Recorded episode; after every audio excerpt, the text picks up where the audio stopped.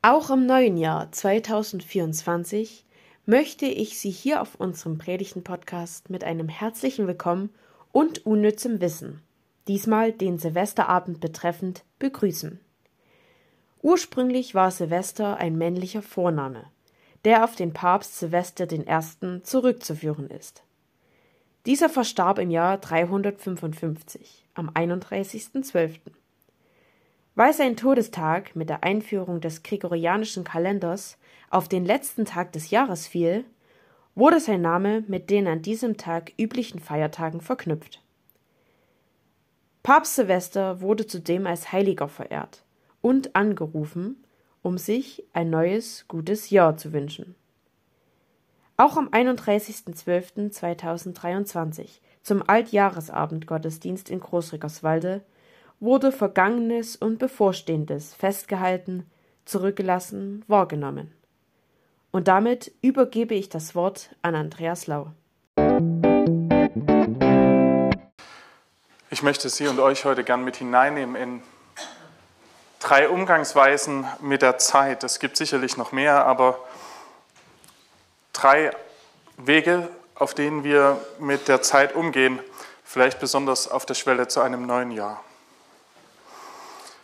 Zeiten, die ich gern festhalten möchte gegen das Vergessen. Josef ist ein ausgesprochen guter Träumer, eben jener Josef, der in der Bibel im Alten Testament vorkommt, der Sohn Jakobs. Josef träumte ganz viel verrückte Dinge und hat darin nicht nur irgendwas gesehen, was sein Kopf verarbeitet, sondern Wirklichkeit, Träume als eine Aussage über das, was ist und kommen wird. Auf harten Umwegen gerät er irgendwann ins Gefängnis und irgendwann vor den mächtigsten Menschen seiner Zeit, vor den Pharao. Denn dieser träumte und niemand wusste, was es bedeutet. Josef konnte es verstehen und hat davon gesprochen, dass der Pharao träumte von sieben fetten, guten Jahren und sieben dürren Jahren, die Ägypten bevorstehen. Und weil der Pharao gemerkt hat, dass Josef ein recht weiser Mensch ist, hat er ihm gesagt, er soll sich darum kümmern, wie damit umzugehen ist. Sieben fette Jahre und sieben dürre Jahre. Josef entwickelt einen Plan, wie von den guten Jahren an gesammelt werden kann, damit die schlechten überstanden werden können. Gibt es das auch im Leben? Können wir von den guten Jahren etwas anstauen für die schlechten? Können wir irgendwas einsammeln und behalten? Gilt für das Leben das Gleiche wie für Getreide? Wie lange lassen sich denn gute Erlebnisse verzehren und gute Erfahrungen? Sind sie manchmal eher ein Essen to go für die Seele, eben mal schnell reingeworfen und dann geht es weiter? Es ist ziemlich schwer, gute Erlebnisse aus der Zeit zu nehmen und für später aufzubewahren. Manchmal ist es sogar so, dass das, was wir aufbewahren wollen, bitter schmeckt, wenn wir es dann wieder aus dem Gefrierfach, aus den Fotoalben herausholen. Weil sich dann irgendwie Melancholie beimischt und die Erlebnisse nicht mehr so schmecken wie zu dem Zeitpunkt, als sie frisch erlebt wurden. Kann es gehen, dass wir auf das Jahr 23 zurückschauen und das Gute sammeln, um es für Dürrezeiten aufzuheben?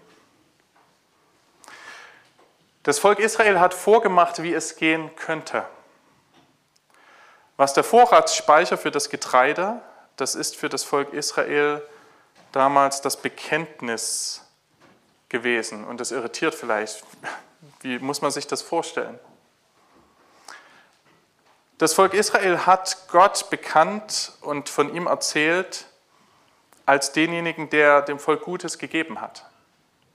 Sie haben das nicht nur einfach erlebt, sondern sie haben es in Lieder und in Verse gegossen und haben daraus ein Bekenntnis gemacht, das sie ihren Kindern und Kindeskindern weitererzählt haben.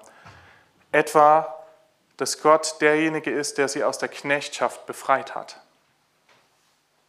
Und als sie viele Generationen später wieder in der Knechtschaft waren, diesmal unter einem anderen Volk, da ernährte sie das Bekenntnis, die guten Erlebnisse der vorhergehenden Generation. Das ist möglich. Welche Bekenntnisse würden entstehen, wenn wir die Erlebnisse mit Gott, die guten Dinge aus dem Jahr 23 nehmen und in irgendwelche Worte hineingießen müssten? Wir können die Erlebnisse nicht einfrieren, wir können sie nicht später auspacken, aber wir können dahinter den sehen, der sie uns geschenkt hat. Vielleicht würden wir sagen, ich glaube an Gott, der mir nicht die Kraft gegeben hat, die ich gern wollte, aber Menschen, die diese Kraft mit sich gebracht haben und mich durchgeführt haben. Ich glaube an Gott, den ich oft vermisst habe und der trotzdem an so vielen Punkten da war, was ich rückblickend erst gesehen habe. Ich glaube an Gott, der sogar aus dem Misslingen etwas Gutes machen kann. Vielleicht können wir das Gute aus dem Jahr 23 mit hineinnehmen in die Zukunft, wenn wir das Gute Erlebte in ein Bekenntnis hineinpacken. Ein Bekenntnis, das uns dann Hoffnung geben kann, wenn die Situation wieder anders ist und es uns mal nicht so gut gehen sollte im Jahr 2024 oder darüber hinaus. Denn der Gott, der uns das schon einmal beschenkt hat, ist ja nicht der, der sagt, 23 ist Schicht im Schacht, danach kommt nichts mehr. Sondern es ist der gleiche gestern, heute und in Zukunft. Bekenntnisse des Guten, also ein Bekenntnis zu Gott. Was heute ein Bekenntnis ist, kann morgen der Grund der Hoffnung sein. Das Volk Israel hat es vorgelebt. Vielleicht gelingt es uns heute, in einer ruhigen Minute am Abend oder in der Nacht ein paar Zeilen aufzuschreiben. Ein Bekenntnis für uns selbst, wie wir in der Zukunft stehen und die Zeilen lesen werden, wie wir Gott schon mal erleben durften, als Anlass zur Hoffnung, ihn noch einmal so erleben zu können. Zeit, die ich gerne hinter mir lassen möchte. Es gibt ein Kinderlied und das hat schon viele Traditionen mit sich gebracht und viele Generationen geprägt, in dem die Monate des Jahres gelernt werden. Und am Ende heißt es dann, und dann, und dann fängt das Ganze schon wieder von vorne an. Das klingt nicht so wirklich begeistert. Es fängt schon wieder an. Mit welcher Haltung stehen wir denn heute vor dem neuen Jahr? Es gibt Dinge, die im Alten sind, von denen wir uns nicht wünschen, dass sie wieder anfangen, sondern von denen wir uns wünschen, dass sie nicht wiederkommen. Manchmal, da tut es gut, Dinge abschließen zu können. Ich liebe es, wenn man Dinge abheften kann, den Ordner zumacht, in einen Schrank stellt und wenn man den dann noch abschließen kann, herrlich. Vielleicht, weil es eine Zeichenhandlung ist für ich habe etwas abgeschlossen was vielleicht mit manchen bürokratischen Dingen möglich ist, ist im Leben eben nicht so einfach. Manchmal bleibt die Angst, die wir ins neue Jahr mit hineinnehmen, dass Dinge wiederkommen, die wir nicht nochmal erleben wollen. Heute auf einem Spaziergang traf ich jemanden, der mir davon erzählte, wie er mit dem Flugzeug abgestürzt ist und gleich danach noch einmal flog, damit er die Angst bekämpft, die sich breit macht, wenn er gewartet hätte. Manchmal ist es so, dass wir die Angst nicht angehen können, sondern sie einfach nur haben und mitnehmen, auch in das neue Jahr. Was brauchen wir, damit Dinge anders werden können im neuen Jahr? Manchmal hoffen wir, dass die Umstände anders werden. Vielleicht, wenn sich die Zahl verändert, kann da nicht auch etwas anders werden in den Umständen. Die Erfahrung zeigt, dass die Umstände vom 31. am 1. immer noch da sind. Oder manchmal haben wir die Hoffnung, dass wir uns verändern, dass Dinge, die noch nie geklappt haben, mit einem Datumswechsel auf einmal klappen, alle Jahre wieder. Wer weiß, was heute alles versprochen und morgen gebrochen wird. Die Stellschraube für Veränderung in unserem Leben ist nicht die eigene Kraft. Die kann viel und das heißt nicht, dass wir uns nichts vornehmen sollten, aber die Erfahrung zeigt, dass die Stellschraube der eigenen Kraft doch sehr begrenzt ist. Und die Stellschraube der Umstände liegen erst gar nicht in unserer Hand oder nur minimal. Die Stellschraube für Veränderung in meinem Leben ist nicht die eigene Kraft, das eigene Vorhaben, sondern die Verbindung mit dem, den wir allmächtig nennen. Wenn wir ernst machen mit dem Gedanken, dass Gott der ist, in dessen Hand alles liegt, dann ist eigentlich ganz naheliegend der Gedanke, dass die Verbindung mit ihm das Wichtigste ist für alle Vorhaben an Veränderung, egal ob in der großen Welt oder in der kleinen. Gott hat nicht nur am Anfang die Welt geschaffen, sondern er schafft immer wieder Neuanfänge. Er hat nicht gesagt, ich drücke den Knopf, bildlich gesprochen, und jetzt läuft das Ganze. Und dann und dann fängt das Ganze schon immer wieder von vorne an. Sondern er ist der, der mit hineingeht. Wir haben Weihnachten gefeiert. Was ist es sonst als ein Hineingehen? Neuanfänge schaffen. In einem schönen Wort aus dem Prophetenbuch Jesaja und ein kleiner Hinweis: Die kleine Glocke in unserem Glockenturm trägt ein Zitat aus diesen Versen. Da heißt es folgendermaßen: Gedenkt nicht an das Frühere und achtet nicht auf das Vorige, denn siehe, ich will ein Neues schaffen. Jetzt wächst es auf, erkennt ihr es denn nicht? Ich mache einen Weg in der Wüste und Wasserströme in der Einöde. Das ist ein Vers für verängstete Gemüter. Es ist kein Vers, der das Alte kaputt macht, sondern der an die gerichtet ist, die Angst vor dem Nächsten haben, dass es sich immer und immer wiederholt. Die Wüste und die Einöde hat vielleicht noch nie Wasser gesehen. Vielleicht haben wir die ganzen Jahre manches noch nicht erlebt, manches Gebet schon aufgegeben. Aber die Zukunft ist in Gottes Hand immer offen für Neuanfänge. Und nicht die Zahl vor dem Jahr schafft die Veränderung, sondern Gott und die enge Verbindung mit ihm. Denn wenn die Umstände sich nicht verändern, dann lässt Gott uns nicht im Trocknen, sondern wird uns verändern durch die Verbindung mit ihm. Durch die Verbindung mit Gott gibt es Veränderung, so oder so. Welche Dinge aus dem vorangegangenen Jahr möchte ich gern abschließen? Wegstellen, zur Seite legen. Unsere Kultur ist eine Zahlenkultur. Wir haben die Zeit schön aufgeteilt in Intervalle und in Zahlen. Wir wissen, wie alt wir sind im Normalfall. Wir können zwar darüber erschrecken und es leugnen, oder uns freuen, aber wir sind gelabelt mit einer Zahl. So alt bist du, so viel Zeit hat dein Leben schon in diese Welt verbracht. Viele Menschen wissen nicht, wie alt sie sind. Und es gibt Kulturen, in denen die Zeit nicht so eingeteilt ist und getaktet wie bei uns.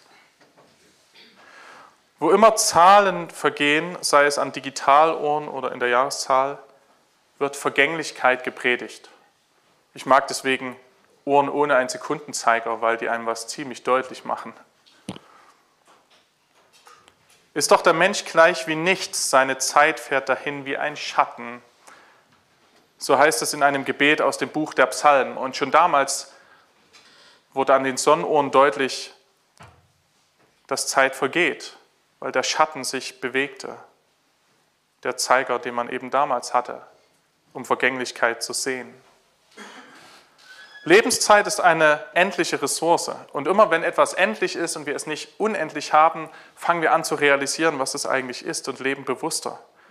Wenn etwa ein Zettel an unserer Tür steht, heute wird das Wasser abgestellt, wow, dann müssen wir schnell nochmal Wasser sammeln. Oder wenn die Tankleuchte kommt, auf einmal fährt man anders und bewusster, vielleicht sparsamer. Zeit bewusst erleben es wäre schade, wenn wir das erst können, wenn die Tankleuchte in unserem Leben kommt. Es ist gut, wenn es schon vorher ein bewusstes Zeiterleben gibt. Es ist interessant, dass Zeit ja nicht einfach da ist, sondern sie wird uns geschenkt. In den Weihnachtsfeiertagen oder vielleicht generell zu Weihnachten hat man das Szenario ja erlebt, was passiert, wenn Geschenke da liegen. Es gibt welche, die strömen drauf zu, das Geschenkpapier wird aufgerissen und kurz gecheckt, was drin ist und dann geht es zum nächsten. Und am Ende ist ein Riesenchaos und man weiß vielleicht gar nicht, wer was geschenkt hat. Passiert vielleicht nur Kindern, aber vielleicht auch manchen Erwachsenen. Eigenartig, dass wir vielleicht manchmal gar nicht die Zeit haben zu sehen, dass das Geschenk zwar einen Inhalt hat, aber auch eine Botschaft und eine Person, die es mir geschenkt hat. Was passiert, wenn wir dieser Person in die Augen schauen und merken, was sie uns da gerade gibt?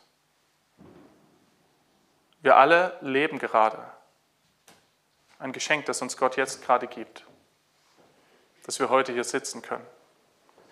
Aber manchmal packen wir das so schnell aus und setzen die Zeit fest mit Vorhaben, Terminplänen, mit Dingen, die sein müssen, dass wir überhaupt nicht merken, wer uns die Zeit gibt.